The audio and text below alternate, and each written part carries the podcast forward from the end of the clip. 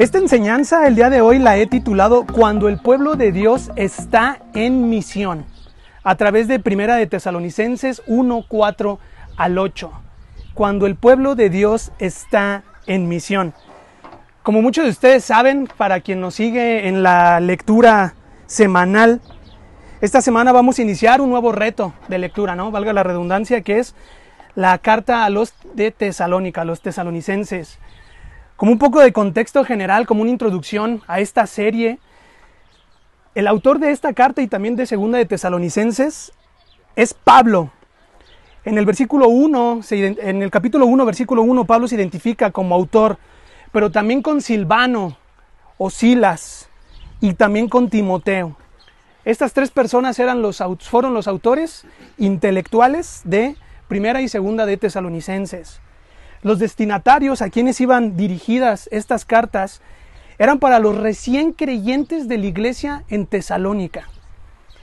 Algo peculiar de esta, de esta iglesia es que la mitad estaba conformada por judíos convertidos al cristianismo, o sea, judeocristianos, y la otra mitad era conformada por el pueblo gentil, muchos de ellos dejando atrás su lado pagano para seguir al Dios vivo, al Dios conocido, al totalmente otro. Esto lo podemos ver en 1 Tesalonicenses 1.9 y en Hechos 17.4. Ahí Lucas informándonos acerca de este viaje misionero de Pablo y cómo fundó la iglesia en Tesalónica. Como parte del contexto ahí histórico de la carta, Pablo en su segundo viaje misionero funda la iglesia en Tesalónica, pero estuvo muy, muy poco tiempo con ellos. A diferencia de la iglesia en Colosas, que, la, que no la fundó Pablo, aquí sí la fundó él, pero estuvo muy poco tiempo con ellos. ¿Por qué?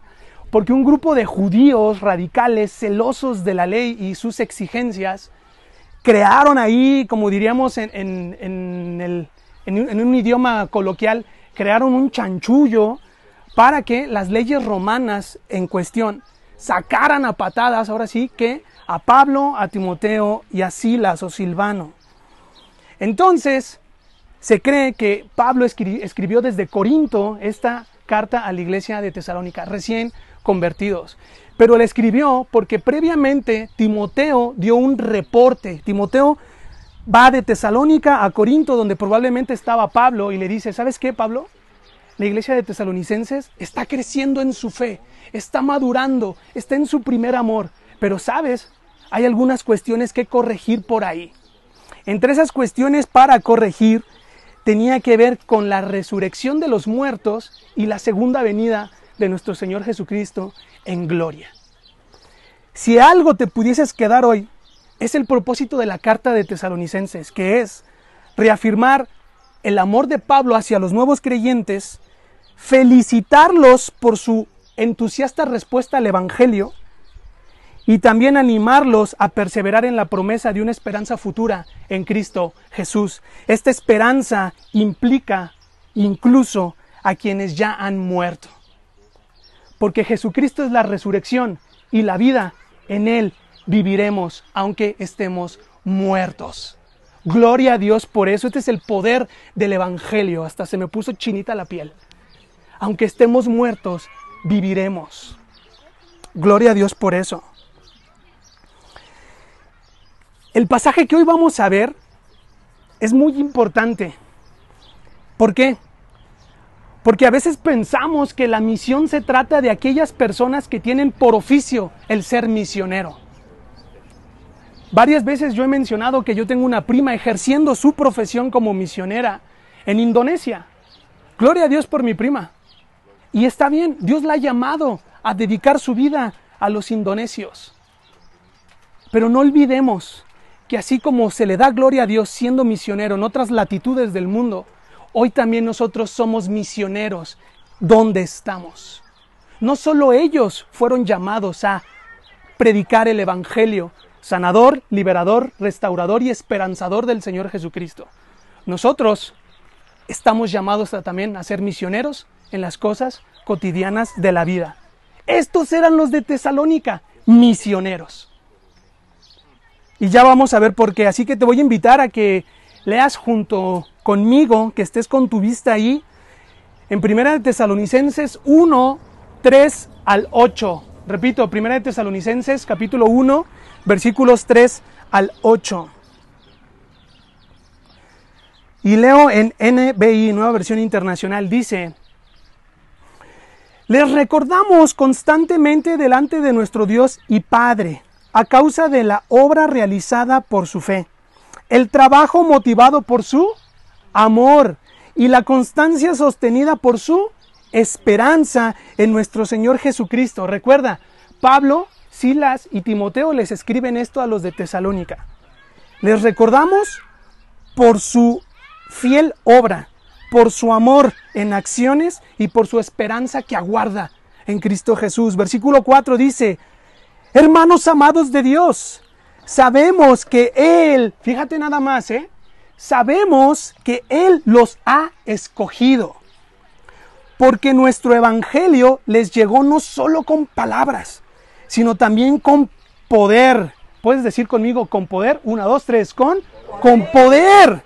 Es decir, con el Espíritu Santo y con profunda convicción. Como bien saben, estuvimos entre ustedes buscando su bien. Versículo 6 y dice, ustedes hicieron imitadores nuestros y del Señor cuando, a pesar de mucho sufrimiento, recibieron el mensaje con alegría que infunde el Espíritu Santo. El Evangelio es alegría para nosotros porque el Espíritu Santo así lo hace, así lo ha dictaminado. Versículo 7. De esta manera ustedes se constituyeron en ejemplo para todos los creyentes de Macedonia y Acaya. Versículo 8. Partiendo de ustedes, el mensaje del Señor se ha proclamado no solo en Macedonia y en Acaya, sino en todo lugar, a tal punto que se ha divulgado su fe en Dios, que ya no es necesario que nosotros digamos nada.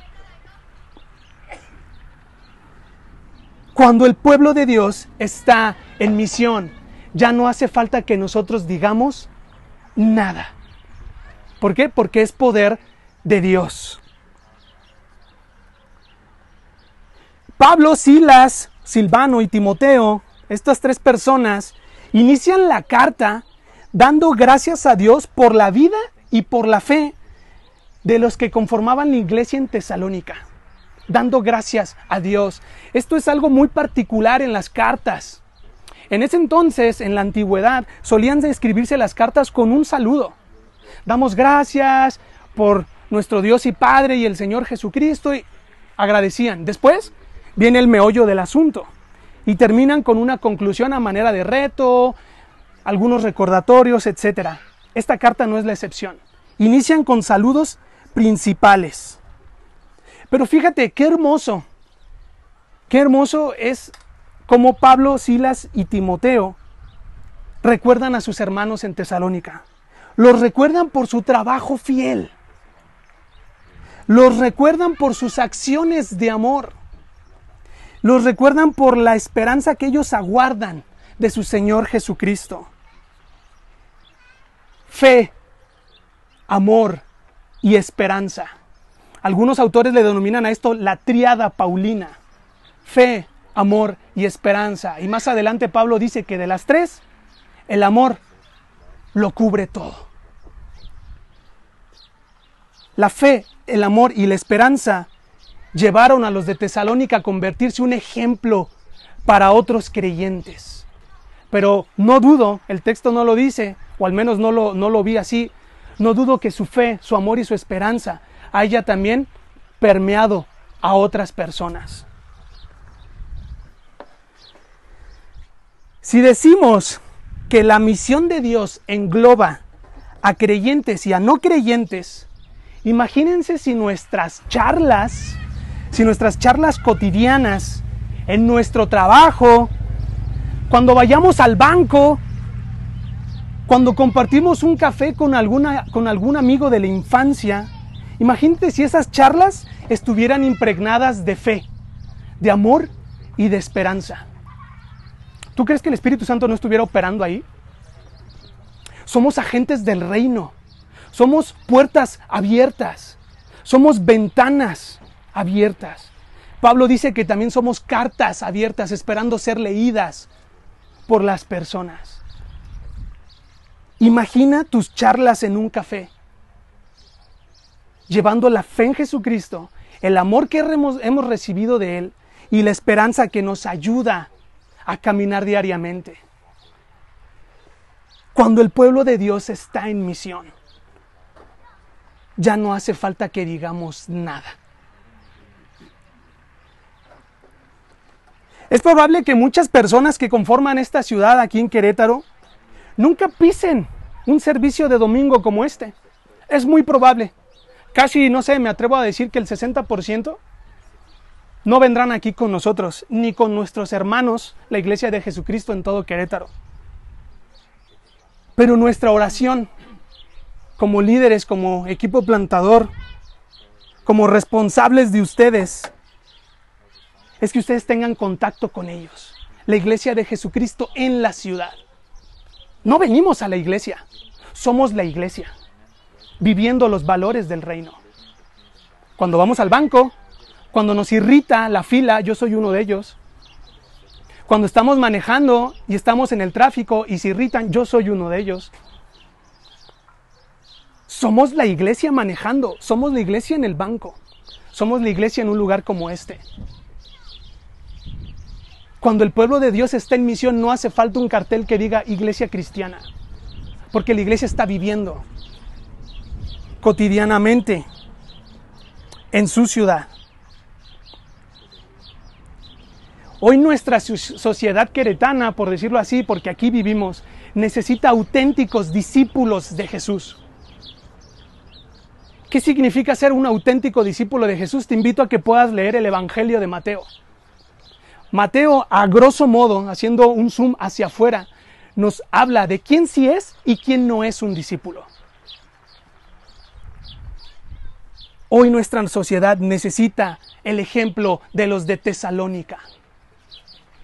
Necesita un pueblo escogido para sí, viviendo entre ellos. Y vuelvo a la triada paulina. La vida de fe amor y esperanza de los tesalonicenses. Fíjate, confirmó, garantizó el hecho de que Dios los había elegido. ¿Para qué? Para que fueran parte del pueblo, de la familia de Dios.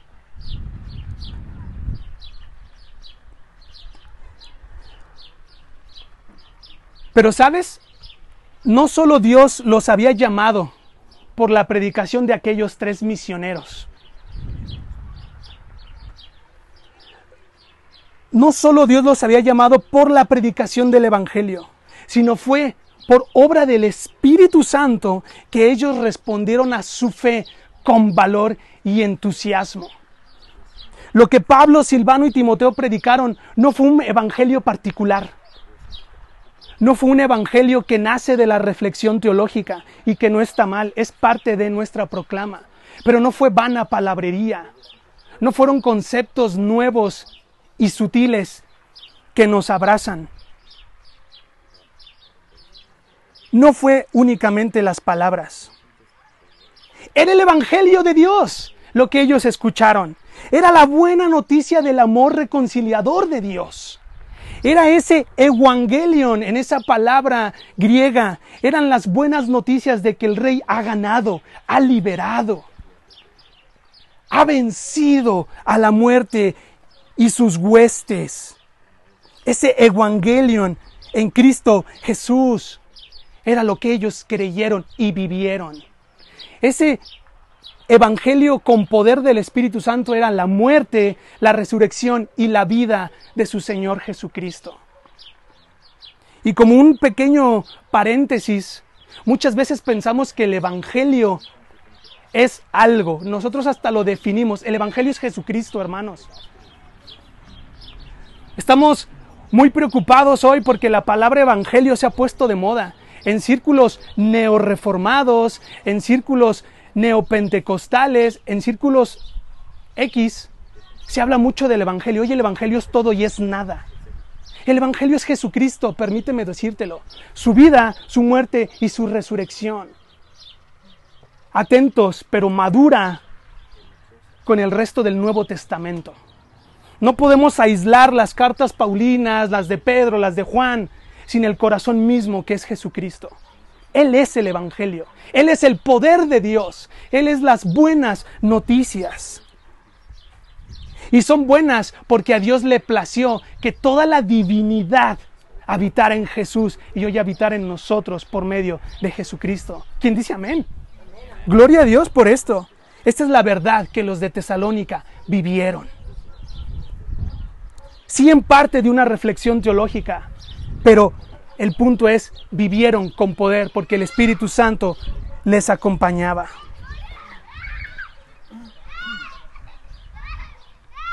Algo que me encanta del versículo 5 es que los autores de la carta dicen que el Espíritu Santo les dio la plena certeza de que lo que ellos predicaban era verdad. El Nuevo Testamento relata la función del Espíritu Santo. Y ya lo hemos hablado más de alguna vez acá. El Espíritu Santo es, la Reina Valera 60 lo traduce como el consolador. ¿No? Otros, otros pasajes lo han descrito como el que trae conciencia de pecado, justicia y juicio a nuestras vidas. Pues este Espíritu, el que levantó a Jesús de entre los muertos, el que le dio poder sobre la muerte, es el mismo que vivía en los de Tesalónica. Es el mismo que los acompañaba en misión todos los días. El Evangelio es locura. Me explota la cabeza pensar que Dios mismo está conmigo cuando hablo con mi amigo de la infancia.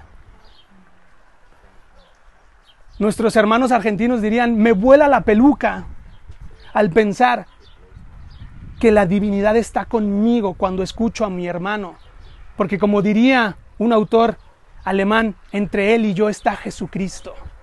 Las buenas noticias de Dios. Sin duda, el Espíritu Santo transformó la forma en cómo vivían y actuaban en su ciudad. ¿Te das cuenta cuán importante es el ejemplo de los de, los de, de, los de Tesalónica perdón, hoy? Sí, es una iglesia recién formada. Soma Querétaro también lo es. Cuando estudiaba, cuando leía la carta de Tesalonicenses, no, no podía parar de pensar en mi familia, en Soma Querétaro. Hoy vivimos nuestro primer amor, como dirían las, los primeros capítulos de Apocalipsis. La pregunta es, ¿estamos en misión? ¿O seguimos pensando que la misión es de aquellos hermanos que están afuera? Es parte de la misión. Esta transformación, esta salvación con poder, llegó a los oídos del apóstol, de Silas y de Timoteo. Por eso afirmó que Dios los amaba tanto que le agradó que los de Tesalónica fueran parte de su cuerpo, de su familia, que tuvieran parte con Jesucristo. Hoy los de Tesalónica, nuestros hermanos de hace más de dos mil años, están vivos y están vivos porque Jesucristo vive. Ellos no están muertos, están vivos en Cristo Jesús y sus oraciones por el reino de Dios y su justicia nos han permeado. Cuán importante es que nos alineemos a la misión de Dios y oremos por el reino de Dios y su justicia en otras partes del mundo en nuestra ciudad, en nuestra colonia, en nuestros barrios. El versículo 5, mm, bueno, perdón, el versículo 4 se presta para, para una larga charla. ¿Qué significa ser escogido? ¿Qué significa ser predestinado? Pero no es mi intención hoy traerlo al tema. Ha sido un debate de hace más de dos mil años y aún se sigue debatiendo lastimosamente nos estamos concentrando en asuntos periféricos, secundarios, más que en plantar el Evangelio. Lo que te puedo decir a manera de resumen de este versículo 4 y 5 es que ser elegido o pertenecer a la familia de Dios nace propiamente del corazón de nuestro Señor, de nuestro Dios y Rey. ser parte de la familia de Dios no nace del intelecto, como algunos filósofos de la antigüedad pensaban, que por poseer un conocimiento etéreo del mundo de las ideas, muy platónico, iban a ser parte de Dios. Como tengo esto, como pienso, como me gira la piedra, soy parte de... Híjole, este no es el Evangelio. Ser elegido nace del corazón de Dios. Pero sabes, ser parte de la familia de Dios conlleva responsabilidades. Tenemos el derecho de ser parte de la familia de Dios por los méritos, por la obra vicaria de Jesucristo. Pero tenemos responsabilidades. Y el Nuevo Testamento los engloba, los enmarca en más de 120 veces diciendo los unos a los otros. Escúchense los unos a los otros. Sopórtense los unos a los otros. No hablen mal los unos de los otros. Perdónense los unos de los otros. Apóyense con actos de caridad los unos con los otros, etcétera, etcétera, etcétera. A Dios le agradó que fuéramos parte de su pueblo. Él tabernaculiza, Él habita en nosotros hoy por medio de su Espíritu Santo. Este marco teológico nos informa cómo vivimos. Es tan importante el hacer como entender el qué y el por qué. Si no entendemos el qué y el por qué, vamos a ser robotcitos intentando hacer algo. Vamos a ser mano de obra barata, evangélicamente hablando. Si entendemos el qué y el por qué de Dios, bajo los lentes del Evangelio, amar a mi hermano será de forma natural. ¿Sabes? Escuchar con todos sus problemas que carga será de forma natural y nos apuntaremos a Jesucristo, quien es buenas noticias para los males que yo hoy cargo. Este era el ejemplo de los de Tesalónica. Esta es mi oración hoy, que nosotros como esta pequeña iglesia en Querétaro podamos ser como ellos. Porque, sabes, ellos imitaban a Cristo. Nosotros hoy le podemos imitar porque ellos imitaban a Cristo. Algo que me vuela la peluca es que ellos plantaron el Evangelio en todo lo que hacían. Esto nos lleva a otro punto. Nuestra identidad como misioneros. Hoy seguimos al Espíritu Santo en misión así como los tesalonicenses. Hoy le seguimos. A Él le place utilizar varas chuecas para hacer caminos rectos. Me da mucha risa, Atanasio utiliza la siguiente figura. Aquí no cabe, aquí no hay cavidad para Juan Dieguitos. Es que hermano, me avergüenza lo que yo he vivido, me avergüenza las decisiones que he tomado yo también, he, yo también he tomado malas decisiones. Sin embargo, a Dios le place que yo esté hoy aquí contigo y camine contigo en este lado de la eternidad. No hay lugar para Juan Dieguitos. La misión de Dios se lleva a cabo contigo o sin mí, porque es su misión. A Él le importa. Pero lo que explota es que Dios le agrada utilizarte. En un café, cuando vas al banco, y a mí que me gusta el fútbol cuando juego fútbol. Muy difícil, lo acepto. Los tesalonicenses eran una ilustración práctica del mensaje del reino. Ellos sabían lo que significaba el reino. ¿Por qué? Porque lo vivían. No hacía falta que hablaban, otros hablaban de ellos, de ese ejemplo. Y esto me lleva a pensar que cuando los hijos de Dios, no solo este cuerpo, viven el Evangelio en sus esferas cotidianas, hay transformación. Hoy tendríamos que ver la salvación no como algo lejano. La salvación tiene implicaciones presentes, transforma cómo vivimos. Un teólogo inglés diría que el mensaje del Evangelio trata con cómo el cielo nos ha invadido y cómo el cielo tiene implicaciones hoy. El cielo es Jesucristo, el cielo no es allá arriba, no es me espera ese lugar. Hoy Jesucristo está presente a través del Espíritu Santo y quiere tener una relación con las personas. Somos misioneros, ¿se dan cuenta? No lo dejamos para los indonesios. Oren por mi prima, por favor, se los encargo. El mensaje del Evangelio se trata de cómo el cielo nos ha invadido hoy. Esa salvación, entendiéndose como transformación, produce un innegable impacto en la vida de las personas a tu alrededor. Pienso en las personas que trabajan en una oficina hoy. Ese es el grito de júbilo que produce el Evangelio. Esa alegría, ese entusiasmo. Me imagino en las personas que hoy laboran, que la chaviza diría los godines. Todos ellos, más de alguna vez, han tenido un jefe que es iracundo. ¿Te imaginas cómo Jesucristo sería buenas nuevas para mi jefe iracundo? A través de ese agente de Jesucristo ahí en esa empresa. Ellos también tienen derecho a que Jesucristo hable a sus vidas. Son creación de Dios. No es posible que nos llamemos discípulos de Jesucristo si no estamos en misión. Alguien que sigue a Jesús y que no está en misión no puede ser discípulo. Será un asistente a un club social. Será un simpatizante de aquel Jesucristo revolucionario. Pero no será discípulo. Échale una leída al Evangelio de Mateo. ¿Quién es y quién no es discípulo? Bienaventurados los que, y describe.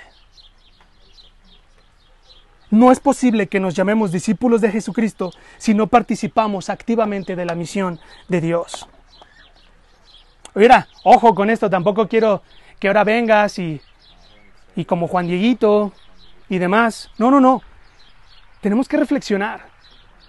Antes de ser mano de obra barata eclesiásticamente hablando, tenemos que entender quién es Dios y qué es lo que Él ha hecho y cómo eso impacta la forma en que vivimos.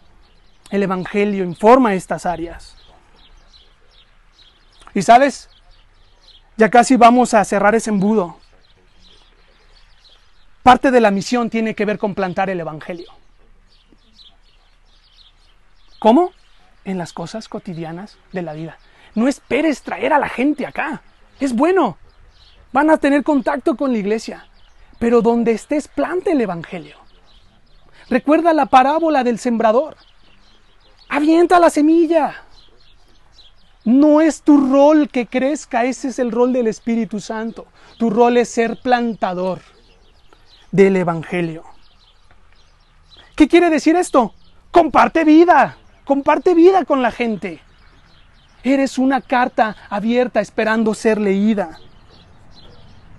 ¿Sabes por qué podemos compartir vida y plantar el Evangelio? Porque así lo hizo Jesús. Él nos modeló cómo se ve plantar el Evangelio mientras comía y mientras bebía. La samaritana. Mientras él andaba, mientras le pedía de beber, le predicó. Un maestro de la ley, Juan capítulo 3, Nicodemo le buscó en la noche. Y Jesús no le dijo, no, espérame, saca cita y el domingo te atiendo. Le habló, le predicó, se cree, se piensa, se especula que Nicodemo también estaba a los pies de la cruz cuando Jesús fue crucificado.